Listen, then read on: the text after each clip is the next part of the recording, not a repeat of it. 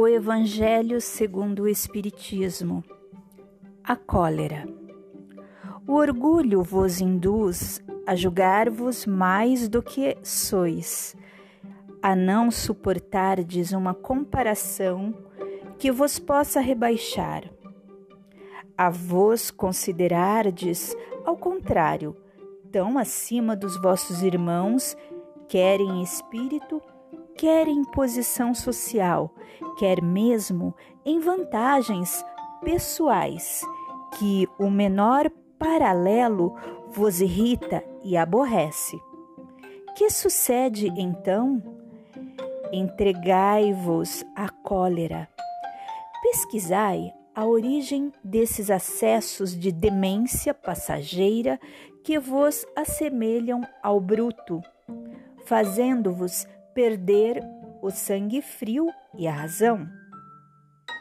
Pesquisai e quase sempre deparareis com o orgulho ferido, que é o que vos faz repelir coléricos os mais ponderados conselhos, senão o orgulho ferido por uma contradição?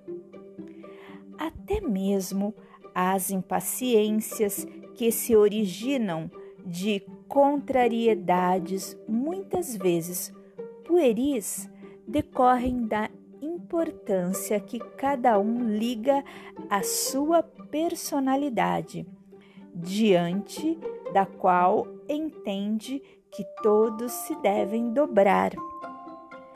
Em seu frenesi, o homem colérico a tudo se atira, à natureza bruta, aos objetos inanimados, quebrando-os porque lhe não obedecem. Ah, se nesses momentos pudesse ele observar-se a sangue frio, ou teria medo de si próprio, ou bem ridículo se acharia. Imagine ele por aí, que impressão produzirá nos outros? Quando não fosse pelo respeito que deve a si mesmo, cumpria-lhe esforçar-se por vencer um pendor que o torna objeto de piedade. Se ponderasse que a cólera a nada remedeia, que lhe altera a saúde e compromete até a vida, reconheceria ser ele próprio a sua primeira vítima. Outra consideração, sobretudo, devera contê-lo, a de que torna infelizes todos os que o cercam. Se tem coração, não lhe será motivo de remorso fazer que sofram os entes a quem mais ama? E que pesar mortal se, num acesso de fúria, praticasse um ato que houvesse de deplorar toda a sua vida.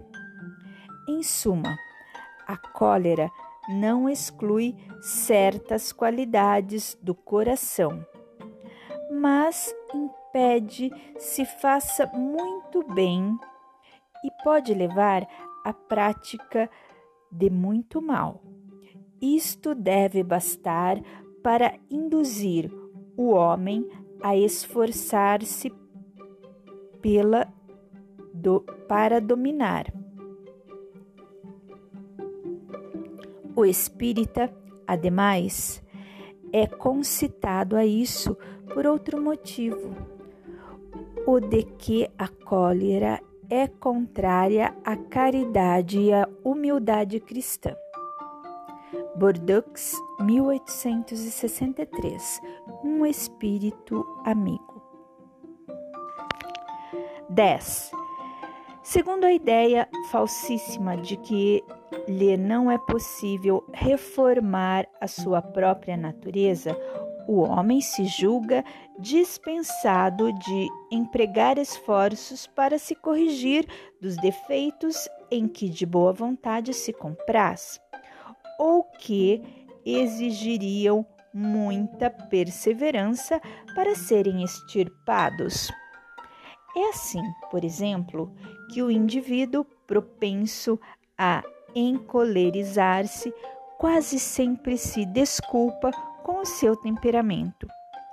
Em vez de se confessar culpado, lança a culpa ao seu organismo, acusando a Deus dessa forma de suas próprias faltas.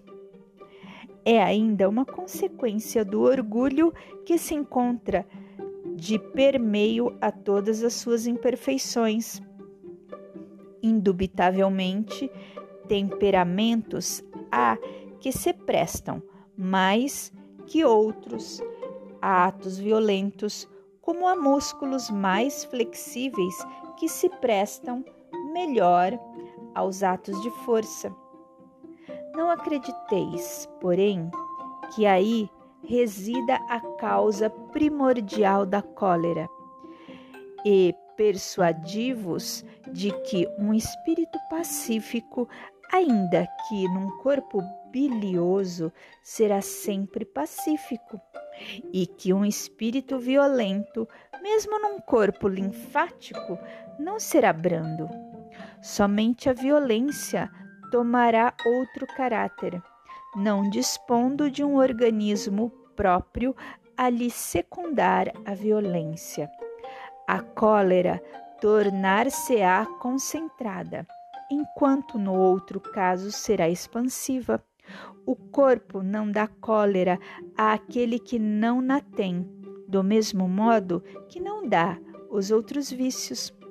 Todas as virtudes e todos os vícios são inerentes ao espírito a não ser assim, onde estariam o mérito e a responsabilidade?